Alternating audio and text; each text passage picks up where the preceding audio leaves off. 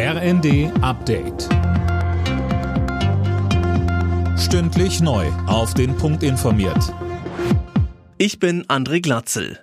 90 Prozent weniger Emissionen im Vergleich zu 1990. Das hat die EU-Kommission als neues Klimaziel für 2040 vorgeschlagen.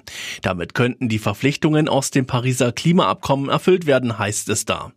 Die grünen Fraktionschefin im Bundestag, Katharina Dröge, sagte im ZDF, Je früher man handelt, umso leichter, zuverlässiger und sozial gerechter kann man die Klimaschutzmaßnahmen ausgestalten. Und deswegen ist es richtig und wichtig, dass die EU-Kommission auch ein Klimaziel für das Jahr 2040 vorschreibt. Das gibt uns allen am Ende mehr Planungssicherheit und mehr Möglichkeiten, auch die besten Maßnahmen zu machen.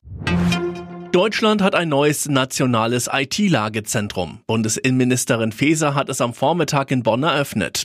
In dem Zentrum sollen Experten die Cybersicherheitslage für Deutschland rund um die Uhr im Blick behalten und sich auch mit anderen Stellen national und international austauschen.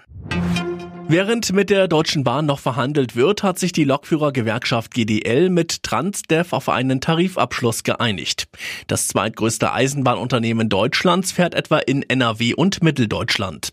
Fabian Hoffmann berichtet. In dem Abschluss ist auch die schrittweise Absenkung auf eine 35-Stunden-Woche bei vollem Lohn mit drin, der Knackpunkt in den Bahnverhandlungen. GDL-Chef Weselski sagte, dass sich dieses Modell weiter durchsetze und nicht mehr aufzuhalten sei. Transdev sieht enorme wirtschaftliche Herausforderungen für die gesamte gesamte Branche. Streiks bei der DB sind zumindest bis Anfang März kein Thema. Düsseldorf, Kaiserslautern und jetzt Leverkusen. Der Bundesliga-Spitzenreiter hat sich fürs Halbfinale des DFB-Pokals qualifiziert.